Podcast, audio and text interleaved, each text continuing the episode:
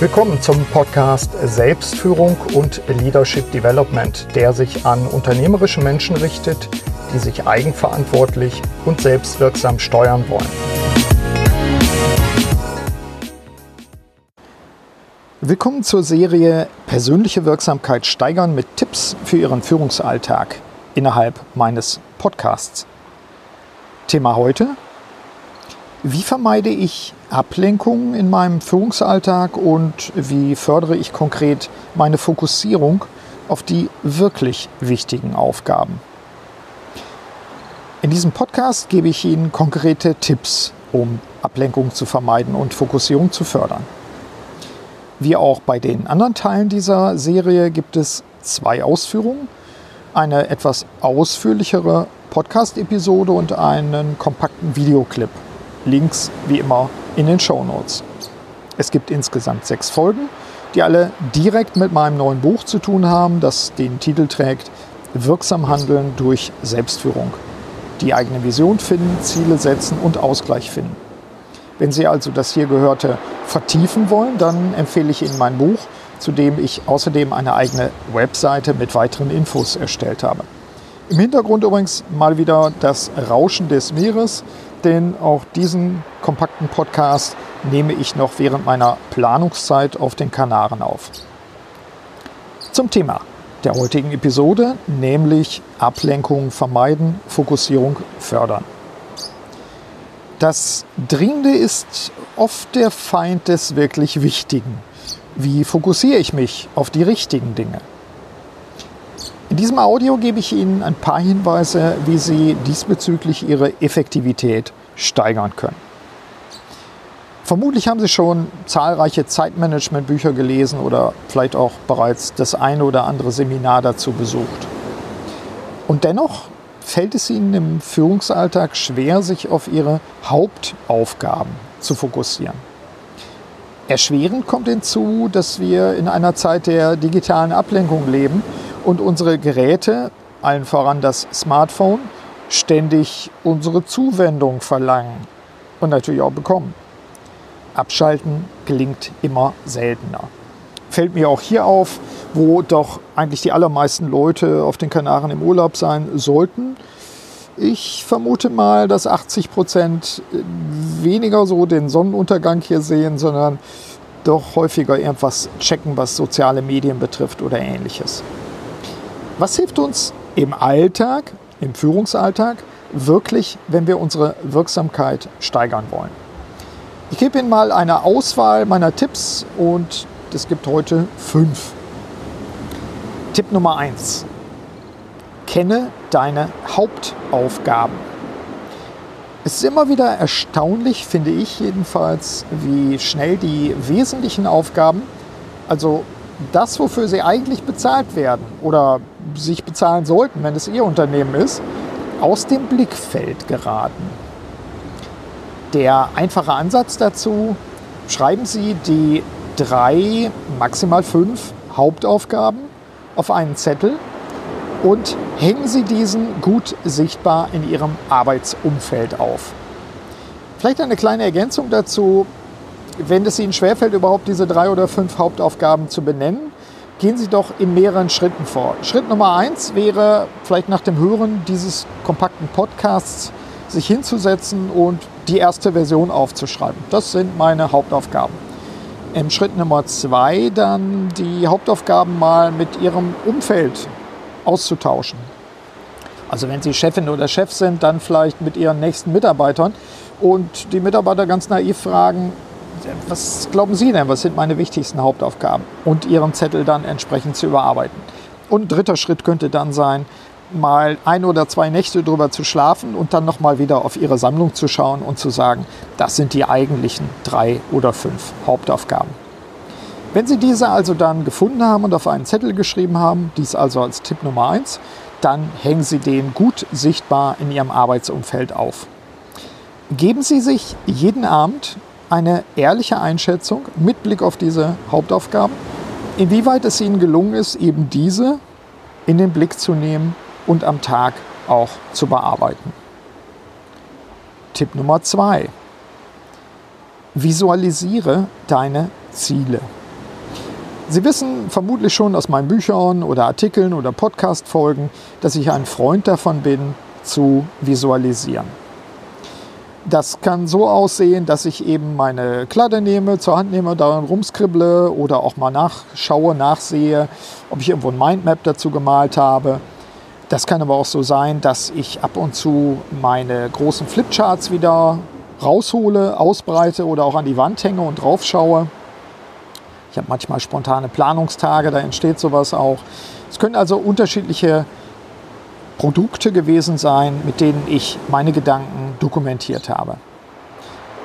Dass ich so vorgehe, dass ich visualisiere, speziell meine Ziele, hat ganz praktische Gründe, die auch wissenschaftlich belegt sind. Sie kennen ja den Spruch, wer schreibt, der bleibt.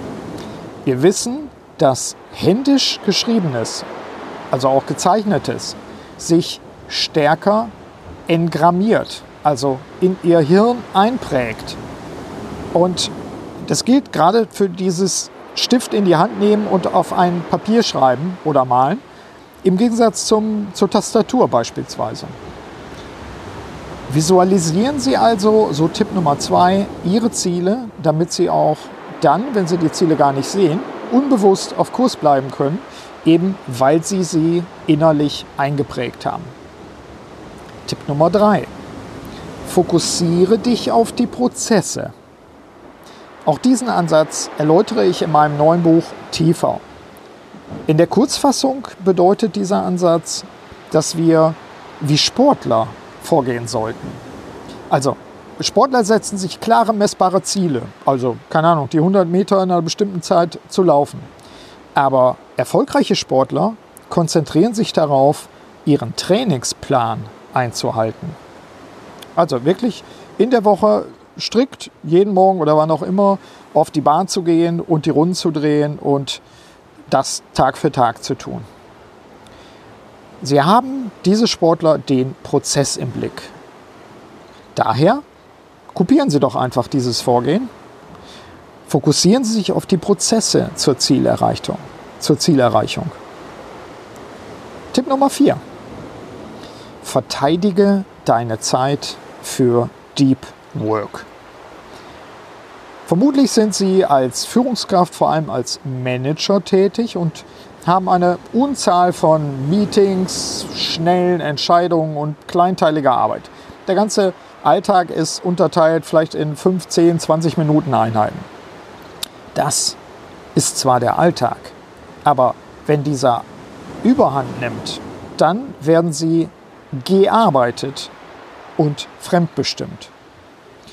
Überlegen Sie für sich, wie eine typische Woche aussieht und überlegen Sie für sich auch, vielleicht mal ganz, ganz praktisch, zeichnen Sie es auf, wann Sie eigentlich zur wirklich wichtigen Arbeit kommen. Sie erinnern sich daran, kenne deine Hauptaufgaben. Deep Work heißt in diesem Zusammenhang, dass wir fokussiertes, konzentriertes Arbeiten betreiben und uns dafür Zeiten verteidigen. Das sind die Zeiten, die oft extrem wichtig sind, auch für Wertschöpfung. Das sind die Zeiten, wo wir das Eigentliche tun. Wenn Sie so wollen, eben auch die Hauptaufgaben. Deep Work kann heißen, dass Sie im Kalender sich Stunden blocken und zum Beispiel Ihrer Mitarbeiterin oder Ihrem Mitarbeiter klar kommunizieren, ich brauche diese Zeit, um entsprechend dort fokussiert zu arbeiten. Kleiner Zusatztipp an dieser Stelle geben Sie bitte auch Ihren Mitarbeiterinnen und Mitarbeitern solche Zeit für fokussiertes, ungestörtes Arbeiten. Das ist ja schön, wenn es Ihnen gut geht als Chefin oder Chef. Aber die, der Punkt ist natürlich, das ganze Unternehmen soll ja Wertschöpfung betreiben. Und wenn wir uns ständig unterbrechen und stören, dann managen wir vielleicht, aber sind wir dann wirklich wirksam? Also, verteidige deine Zeit für Deep Work als Tipp Nummer 4. Tipp Nummer 5 übe dich im Fokussieren. Die wissenschaftlichen Erkenntnisse belegen, dass wir Fortschritte erzielen, wenn wir uns daran üben, uns auf die wesentlichen Dinge zu konzentrieren. Leider gilt das auch in umgekehrter Weise. Wir können uns auch daran gewöhnen, uns zu defokussieren, zum Beispiel durch soziale Medien. Uh, Twitter ist Crack for the Brain, habe ich mal irgendwo gelesen. Wenn Sie sich üben im Fokussieren, wenn Sie also diesen Tipp umsetzen, dann werden Sie nach und nach bemerken, dass Sie besser werden. Tipp Nummer vier, also die Zeit für Deep Work zu einzuplanen in Ihren Kalender und äh, sich das auch anzugewöhnen, dass man das für sich in Anspruch nimmt, hilft schon mal dabei, denn wenn wir wissen, dass wir ungestört sind, fällt es uns auch viel leichter, uns zu fokussieren. Was wir in diesem Kontext auch noch machen können, wir können uns unterstützen durch Methoden wie Achtsamkeitsübungen, Meditation oder ähnliche Ansätze. Ja, soweit meine fünf Tipps. Nochmal zur Wiederholung. Tipp Nummer eins: kenne deine Hauptaufgaben. Tipp Nummer zwei: visualisiere deine Ziele. Tipp Nummer drei: fokussiere dich auf die Prozesse. Tipp Nummer vier: verteidige deine Zeit für Deep Work. Und abschließend Tipp Nummer fünf: übe dich im Fokussieren. Sie hören es übrigens auch, Stichwort übe dich im Fokussieren im Hintergrund. Ich merke gerade, dass der Vogel immer noch zwitschert. Wahrscheinlich hat er das die ganze Zeit getan. Aber wenn mein Geist fokussiert ist, nehme ich das im Hintergrund gar nicht wahr.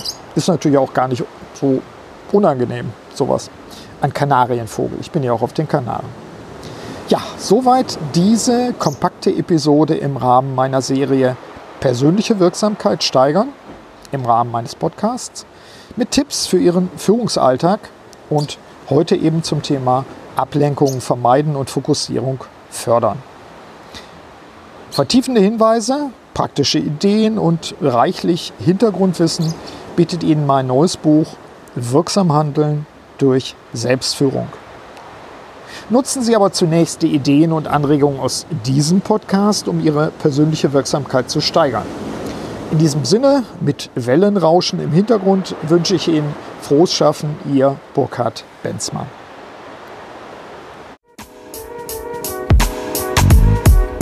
Vielen Dank, dass Sie auch bei dieser Episode des Podcasts Selbstführung und Leadership Development dabei waren. Auf bald!